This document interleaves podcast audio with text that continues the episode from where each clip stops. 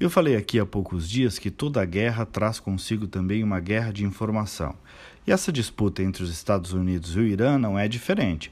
Por trás da morte de Soleimani e daqueles mísseis na base americana, há toda uma estratégia de parte a parte de mandar recados por meio de gestos simbólicos, de construir uma narrativa, de demonstrar força, de convencer pessoas, de gerar medo, enfim, há um gigantesco ingrediente de comunicação nesse processo.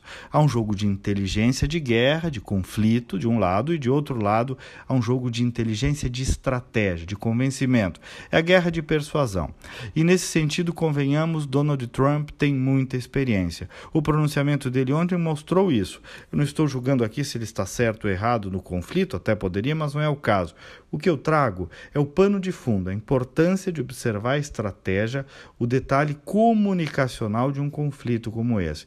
E ontem Trump cuidou desde o formato do local onde ele fez o pronunciamento até cada palavra do que disse milimetricamente pensada.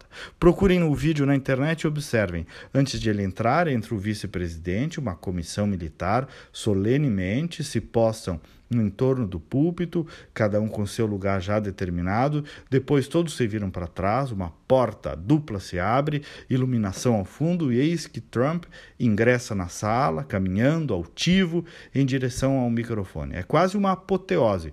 Toda a cena para demonstrar força e unidade. Os Estados Unidos, por sinal, são craques nessa solenização das manifestações públicas. O Obama também fazia isso muito bem. E não há problema nenhum, porque os símbolos são parte da comunicação humana. No conteúdo também, Trump falou como vitorioso, protetor do povo americano, duro na condição de líder. Só que aqui, queridos, aqui no Brasil, como sempre, chega mais uma versão de um Trump maluquinho, fora da casa, fascista. Diziam isso desde as prévias americanas, diziam isso durante a eleição, continuam dizendo, e o homem vai lá amealhando as suas vitórias, algumas bem interessantes. Cheio de defeitos, claro, não estou aqui fazendo uma defesa cega dele, os defeitos são evidentes, mas os fatos não podem ser vistos só pelas aparências ou porque, sei lá, o corte de cabelo dele é estranho e é bem estranho mesmo, convenhamos.